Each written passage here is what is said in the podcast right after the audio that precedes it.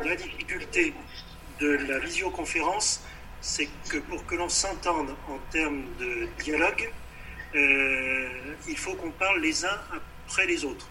On ne peut pas avoir un échange comme on aurait dans une conférence de rédaction classique.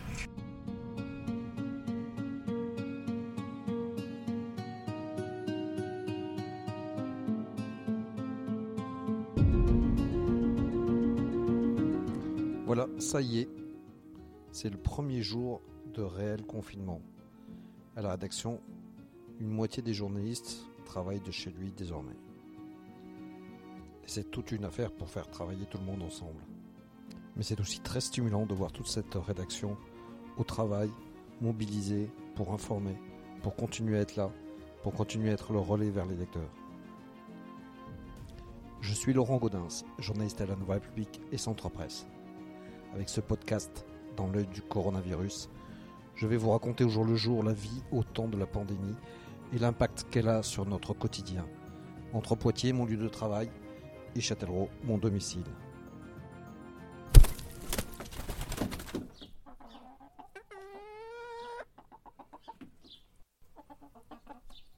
Ce son, c'est celui de mes poules. C'est désormais les êtres vivants que je vais côtoyer le plus dans les prochains jours. Même si, naturellement, de par mon métier, je vais sûrement arriver à sortir quelques fois. Il faudra bien faire des reportages et essayer de les rendre encore vivants. Mais c'est d'ailleurs un dilemme que partagent l'ensemble des journalistes. Comment faire? Respecter les consignes, bien sûr, on est quand même des citoyens, mais faire notre métier et quand même aller sur le terrain, au contact, tout en essayant de se préserver et naturellement de préserver nos interlocuteurs. Ce n'est pas le seul sentiment ambivalent qui m'habite en ce moment. Il y en a un autre aussi. Celui de se dire qu'on vit une catastrophe sans doute jamais inégalée et que en même temps, on est là et on a la chance de pouvoir faire ce travail-là. Oui, j'ai parlé de chance et sans doute que ça va vous heurter. Comment parler de ça alors qu'il va y avoir des morts? Qu'il y en a déjà? Qu'on va sûrement en compter parmi nos proches. Mais quand on veut être journaliste, c'est confusément pour ce genre de moment qu'on le fait. On voudrait bien savoir quel journaliste on aurait pu être pendant la Deuxième Guerre mondiale, par exemple, lors des événements de mai 68. Quand j'étais en école de journalisme, il y a eu la chute du mur de Berlin, la guerre en Yougoslavie. Et ce sentiment de se dire, tiens, je deviens journaliste, mais c'est peut-être un peu trop tard. Alors là, effectivement, on a la conscience de vivre quelque chose d'extraordinaire, d'extraordinairement dramatique naturellement. Mais on est là, un micro parmi une vague énorme, une plume qui surnage et qui essaye de passer l'information. Quand je suis sorti d'école de journalisme, je me voyais bien au monde. Bon, le monde ne m'y a pas vu. Mais c'est pas grave. Je suis très content d'être à Nouvelle République. J'ai eu des expériences magnifiques. Et je regrette sûrement pas la carrière que j'ai eue. Mais là, avec cette crise, nous, journalistes de la PQR, la presse quotidienne régionale, on a aussi notre rôle à jouer dans cet événement mondial. Et c'est pas souvent le cas. Jusque-là, pour moi, le climax, c'était éventuellement une crise de vache folle, ou un arrêt cardiaque d'un maire dans un conseil municipal. Mais là, on se dit qu'on a aussi notre rôle à jouer. Que la PQR, ce journal, est au plus près de ses lecteurs et peut les aider à traverser cette crise. Et ce sentiment, il nous habite tous. Mais bon, là, je vous raconte ma vie. Et ma vie, actuellement, c'est d'abord de savoir comment je m'organise. J'ai mis mon ordinateur, j'ai connecté un grand écran, j'ai trouvé une petite place pour la tasse de café. Et maintenant, il faut bosser. À distance. Et d'ailleurs, il faut arriver à communiquer ensemble. Alors, chacun a ses petites méthodes. WhatsApp, Hangout, les SMS, les mails. Bref, on ne sait plus trop où donner de la tête en ce moment. D'ailleurs, je vais voir comment elle arrive à s'organiser, Laurence. Laurence, c'est ma collègue, ma binôme, Mabi comme je l'appelle. Elle, s'est mise à travailler de chez elle à aux Anses. Ils sont d'ailleurs à deux à faire comme ça à la maison, puisque Pierre, son mari, est journaliste au sport à la Nouvelle République et Centre Presse. Alors je l'appelle pour savoir comment ça se passe. C'était aussi pour voir comment t'arrivais à t'organiser toi chez, toi en télétravail. Comment ça se passe là? Bah écoute, euh, alors on est assez nombreux à puisqu'il y a les deux enfants. Euh, qui font leurs devoirs à la maison. Tous les ordinateurs sont utilisés euh, pour la période de devoir. Pierre, aujourd'hui ne travaille pas, mais hier travaillait, donc on était tous les deux sur la table du salon avec chacun notre ordinateur. Le réseau Wi-Fi parfois un petit peu du mal. Euh, mais bon, on se débrouille euh, quand même. Euh, qu'est-ce que je peux te dire après Il bah, faut gérer les, les, devoirs. Bah, est-ce que tu peux m'expliquer ça pendant qu'on est en train de téléphoner à quelqu'un pour prendre des renseignements Parce que moi hier j'ai fait plusieurs sujets sur des, des, des, de vin à l'étranger, donc euh, j'ai été plusieurs fois au téléphone. Donc on essaye de s'isoler dans les chambres qui ne sont pas occupées pour pas déranger l'autre qui est aussi au téléphone euh, pour un, autre sujet. Euh, et puis à côté de ça, faut gérer aussi la chienne qui elle est ravie. Alors elle, adore le confinement parce que ça veut dire que ses maîtres sont à la maison toute la journée. Euh, mais bon, faut quand même euh, bah, la gérer, lui, lui suer les pattes, la sortir, euh, savoir qui c'est qui l'emmène quand même se balader un quart d'heure pour pas qu'elle reste que dans le jardin qui est pas très grand. voilà, mais on gère plutôt bien. Après, voilà, la difficulté, c'est clairement de sortir là, parce que là, en ce moment, c'est, on a tellement de sujets à traiter que bah, je suis assise toute la journée et je, je décolle pas du bureau donc en fait, enfin, du bureau, de ma table de salon, qui est de ma table de salle à manger, qui est le bureau. Et hier, j'ai fini à 22h15, euh, je me suis mis à table le midi à 13h45. là, il faut, faut que je m'organise un planning pour euh, arriver à décrocher, parce que sinon, euh, ça va être trop dur, quoi. Voilà, donc c'est un peu ma... Ça, va être ça, l'organisation pendant, pendant la semaine. Et puis là, je travaille jusqu'à vendredi inclus. Mais par contre, c'est sûr, je couperai samedi, dimanche. Donc en fait, tu travailles encore plus qu'avant, quoi. oui, Là, bah, déjà, là, hier, je me suis rendu compte j'ai fait zéro pause café. Je me suis juste arrêtée pour prendre un café euh, après manger, mais euh, voilà, dans le, cadre du repas, qui a dû durer 20 minutes. Et en fait, je change juste de chaise. En fait, je me décale d'une chaise à 50 cm, parce que c'est la place où je, déjeune. Euh, et puis, c'est tout. Et non, ouais, là, hier, j'ai, hier mais peut-être aussi parce que bah, c'était le premier jour du confinement, il y avait beaucoup de sujets. gestion du web qui était importante. Il y a eu 25 contenus sur le site. Euh, voilà, donc c'était aussi peut-être la première journée. Je pense que euh, l'idée, c'est pas de travailler plus qu'avant. Il va falloir quand même euh, s'organiser pour que ça soit raisonnable. Voilà, c'est à chacun de trouver son organisation. Et c'est pas facile en ce moment. Surtout que, comme vous, j'imagine que vous passez des mauvaises nuits et que c'est pas facile le matin de se lever et de se remettre au travail. Et c'est drôle de voir comme certains sujets qui feraient l'actualité aujourd'hui sont passés complètement à l'as. En temps normal, on n'aurait parlé que de ça cette triangulaire à Poitiers. Cette élection qui pourrait tout faire basculer. Voir une jeune femme, Léonore Monconduit, renversée à l'Inclès. C'était une possibilité, pour la seule. Hein. Mais comment vivent-ils ça, eux? Qu'est-ce qu'ils en pensent? Est-ce qu'ils pensent que le report du deuxième tour peut modifier le résultat du scrutin? Et eux qui sont censés nous diriger, respectent-ils bien les consignes de sécurité, eux qui l'ont si peu fait dimanche soir lors de l'après-soirée électorale? C'est toutes ces questions que j'ai envie de leur poser. Et comme je suis confiné chez moi à Châtellerault, je vais les appeler par téléphone. Actuellement sur le front de la crise, Alain Claes, le maire de Poitiers, a pris quelques minutes pour nous répondre. Je voulais euh, euh, juste euh, bah, savoir comment vous, vous vivez cette période actuelle-là. Je vis en tant que maire et président de l'agglomération à printemps.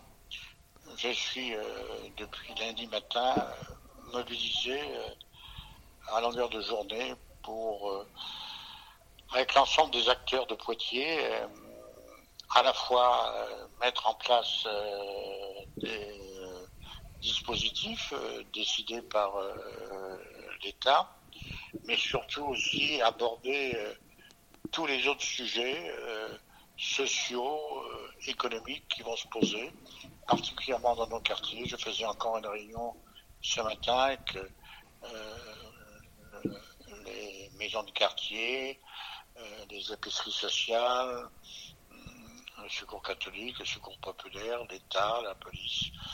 C'est mon travail. je dois gérer avec mes équipes cette crise sanitaire et je ne veux pas que cette crise sanitaire se transforme aussi en crise sociale ou économique. Donc voilà mon travail. D'accord, donc euh, vous étiez aussi euh, candidat à l'élection municipale, donc le deuxième tour est reporté. Est-ce que euh, c'est susceptible, selon vous, de pouvoir modifier le résultat final Ce n'est pas mon sujet. Ce n'est pas mon sujet. mon sujet est uniquement concentré à la fonction de J'ai une responsabilité particulière. J'administre cette ville et si je, m'égarais sur d'autres sujets, je ferais une faute. Donc, euh, pour moi, c'est cette fonction que j'occupe à plein temps. Dans les soirées électorales, on a vu, et on a eu le témoignage de la plupart de nos collègues, que les gens étaient à touche-touche, ne euh, respectaient pas du tout les consignes de, sécurité. Euh, voilà. Oui, je veux dire c'est anecdotique par rapport aux problèmes qui se posent. Ben, ça, ça, part du, respect des consignes. je sais que ça a choqué quelques journalistes, ils ont raison. Pas que des journalistes, hein, des lecteurs qui nous font la remarque, les photos qu'on a publiées. Euh. je ne veux pas parler élection, hein, c'est très clair. Euh, je suis aujourd'hui maire à plein temps. Et au-delà des horaires que je fais d'habitude, c'est la seule chose qui me euh, préoccupe. Je multiplie les vidéoconférences pour ne pas amasser trop de monde dans la salle du conseil municipal où on se tient. Ce matin, il y avait une vingtaine de personnes en vidéo de conférence qui étaient restées chez eux pour pouvoir s'exprimer. Il faut de présence physique, mais en respectant scrupuleusement, euh, en, respectant scrupuleusement euh, les, mesures de barrière. Mais la vidéoconférence nous aide beaucoup.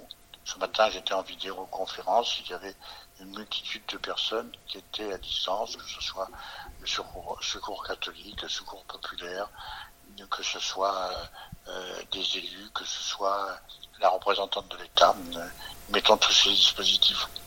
Arrivé en deuxième position dimanche soir, Léonore Monconduit, la tête de liste de Poitiers Collectif, a mis un terme prématuré à sa campagne. Bonjour, d'une part, ben, je voulais vous euh, avoir ben, pour savoir déjà comment euh, vous vivez cette période actuelle. Ben, la période actuelle est étrange euh, pour nous qui étions très engagés dans la campagne et qui étions prêts à vivre une campagne de second tour, mais comme pour tout le monde, enfin, c'est une ambiance très anxiogène. le confinement fait que l'ambiance a complètement changé dans la ville et que on doit tous avoir une attitude de, de, respect des consignes qui sont données et puis un peu d'attente parce qu'on vient un peu au jour le jour sur la, suite la, manière dont ça va se passer ensuite. Alors le, deuxième tour de, l'élection municipale a été reporté, ça concerne notamment Poitiers, dans lequel vous êtes engagé pour, dans une triangulaire. Est-ce que vous avez, euh, vous, vous, avez une crainte que ça puisse modifier le, le résultat final, ce report? Alors, euh, moi déjà, je faisais partie, de ceux qui, étaient un peu sceptiques sur le maintien du, premier tour. Euh, dans ces, dans ces conditions-là, et ça c'est comment dire, la préoccupation des, personnes à Poitiers comme ailleurs s'est reflétée par le taux d'abstention important. Donc voilà, le maintien du second tour est une bonne chose en soi et on pense avant tout à la santé publique avant de penser aux conséquences que ça pourra avoir sur le, sur le scrutin. Je pense qu'aujourd'hui, il peut se passer tellement de choses entre maintenant et la date où ça va être reporté que c'est vraiment impossible de dire euh, si ça va orienter et dans quel sens. Euh, ce que j'espère avant tout, c'est que ça se tienne au plus tôt, euh, parce que ça voudra dire que la situation se sera apaisée euh, rapidement, enfin que le, virus aura pu être écarté le plus rapidement possible. Mais voilà, chaque chose en son temps. Aujourd'hui, la priorité, c'est la sécurité, la santé publique, le respect des consignes et la solidarité que nous essayons de faire vivre à notre échelle. Et, voilà, le, deuxième tour viendra en son temps. Aujourd'hui, nos préoccupations sont ailleurs et c'est pas possible de prédire l'avenir à ce niveau-là. On a, vu dimanche lors du vote euh, les consignes bien respectées durant la journée euh, dans la plupart des bureaux, avec des distances, avec du, gel, etc. Par contre, on, a tous noté, journalistes, et on nous a fait remarquer euh, sur les photos qu'on avait publiées, que le soir, lors des, soirées électorales, après le dépouillement, les distances étaient plus respectées et il n'y avait plus aucune, consigne qui, était respectée. comment vous expliquez tout ça alors en effet, on a fait euh, ce qu'on a pu, euh, en tout cas au début de la soirée électorale, c'est-à-dire au moment des résultats, pour, euh, faire en sorte que notre local, enfin petit collectif, soit fermé, de dire à nos militants de rester chez eux, de ne pas faire de regroupement. Je, reconnais volontiers que dans le... Enfin pas volontiers, mais je reconnais en étant désolé que dans, la, dans le flot de sollicitations des médias, etc., on s'est laissé un peu déborder et qu'il a pu avoir des, des, comportements qui, qui en effet manquait, euh, d'exemplarité. Euh, je tiens quand même à souligner, à souligner, que les nouvelles consignes du gouvernement ont été données lundi soir et que euh, et qu'il y a vraiment eu depuis trois jours un changement d'état d'esprit majeur qui fait que voilà dimanche c'était encore une autre période quoi, par rapport à aujourd'hui mercredi. Confiné chez lui, Anthony Brottier, troisième dimanche soir et qui prendra part à la triangulaire, a répondu à nos questions. Donc je, voulais d'abord vous avoir pour savoir quel était votre sentiment euh, actuel de la situation, comment vous viviez les choses. Eh bien, écoutez, là, je, mesure pleinement la, gravité de la situation et je crois que c'est important que tout le monde en prenne la, mesure et je pense qu'il y a une prise de conscience collective ou en tout cas de ce qu'on peut voir à Poitiers, même si on a eu, on a pu avoir quelques doutes euh, dans un premier temps suite aux annonces du Premier ministre. Euh, samedi, je crois que sur ce début de semaine, euh, il y a une prise de conscience et les gens respectent globalement, même si je vois bien ce qui se passe dans les, euh, commerces, dans les commerces alimentaires. Mais bon, voilà, nous, on a, on a pris la mesure et je crois que le, confinement est globalement euh, respecté, même si pour rester principalement chez moi, du coup, je vois pas trop ce qui se passe à l'extérieur, en dehors des médias. Là, le, report euh, du deuxième tour euh, a été acté. Euh, vous, vous étiez concerné par une triangulaire à Poitiers. comment vous, vous prenez les choses et est-ce que vous avez peur que ça puisse influer le résultat final? Eh bien, écoutez, je crois que le, report, c'est euh, quelque chose de, secondaire dans, la crise qu'on traverse actuellement. C'est même, même anecdotique, hein, puisque ce qui prime à, ce stade, c'est évidemment euh, l'unité nationale face à, ce virus. Donc, euh, bon, on, prend acte, et je crois que c'est une bonne chose hein, de, ce report, et on préparera les élections le temps voulu. Le, temps qu'on a aujourd'hui nous permet, bien respectivement, de, à partir de chez nous, mener nos, nos occupations. Pour ma part professionnelle, et puis, on va préparer une seconde campagne finalement. Hein. Euh, on n'a pas encore la date, précise des élections, mais ça sera dans un contexte différent, avec, je l'espère, une participation plus forte, ce qui peut influencer euh, bah, considérablement le, vote. Et puis, on va aussi profiter de ce temps pour analyser finement les résultats, bureau de vote par, euh, bureau de vote, pour avoir une campagne qui soit adaptée justement aussi à, ces résultats, même s'ils sont, ils sont à prendre avec toute la précaution, compte tenu du fort taux d'abstention lié aux circonstances particulières du premier tour. Dimanche dernier, donc le premier tour euh, s'est déroulé avec des euh, fortes consignes de sécurité, euh, à respecter des distances, avec du gel d'entrée des bureaux de vote. tout ça a à peu près bien fonctionné à peu près partout. hormis le, soir, une fois le dépouillement fait, Beaucoup de mes collègues euh, ont constaté, euh, et des lecteurs nous l'ont fait remarquer sur les photos que nous avons publiées, que c'était plus du tout le cas lors des, soirées électorales. Alors je pense que je suis passé à votre local et que je n'ai pas constaté ça, mais euh, je ne sais pas comment était toute la soirée. Mais ça, a paru un peu inquiétant aux yeux de, mes confrères de voir que les, personnels politiques n'étaient pas plus respectueux que ça des, consignes qui avaient été émises. Oui, je, enfin, je crois qu'ils ont la, question, euh, la question est légitime. On avait une soirée électorale qui était euh, qui était prévue avec la centaine de, militants qui euh, qui travaillent avec nous quotidiennement. évidemment, cette soirée, elle a été elle a été reportée. On s'est retrouvé en tout petit comité au sein du au sein du local de campagne. Après, évidemment, il y a des personnes qui sont passées, d'ailleurs des personnes parfois qu'on ne connaissait qu'on ne connaissait même pas, qui étaient des qui étaient des militants. Mais je crois que entre dimanche et lundi, il y a quand même eu une, une prise de conscience collectif plus général euh, que, que, ce dimanche soir et probablement que le maintien du premier tour euh, bien que réalisé dans des conditions euh, très particulières, avait pu laisser croire probablement à certains que c'était pas si euh, c'était pas si grave que ça euh, la situation l'été et je crois que il fallait également être très prudent le dimanche soir, ce qui n'a pas toujours été le cas dans, dans tous les lieux. Mais moi, j'étais pas dans les dans les différents locaux de campagne, donc je peux pas je peux pas vous dire. Je, vois ce qui s'est passé chez, chez, chez nous. On a effectivement stoppé, hein, enfin en tout cas annulé la soirée électorale, mais malgré ça, on a quelques quelques personnes qui sont passées et on a pu atteindre euh, à des moments 12, 13, 14 personnes dans la, dans la permanence.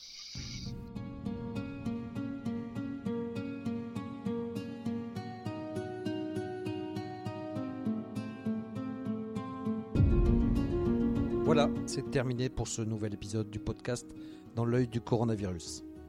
Si vous l'avez aimé, n'hésitez pas à en parler autour de vous, à le partager sur les réseaux sociaux, à vous abonner sur les plateformes de podcast telles que Spotify, Deezer, et même à voter pour lui sur Apple Podcasts. Ça nous aidera vraiment à continuer. Si vous avez un sujet que vous aimeriez voir développé dans ce podcast, n'hésitez pas à me envoyer N'hésitez pas à me le transmettre par mail à laurent.gaudens.nr-cp.fr. En attendant, lavez-vous bien les mains et à très vite.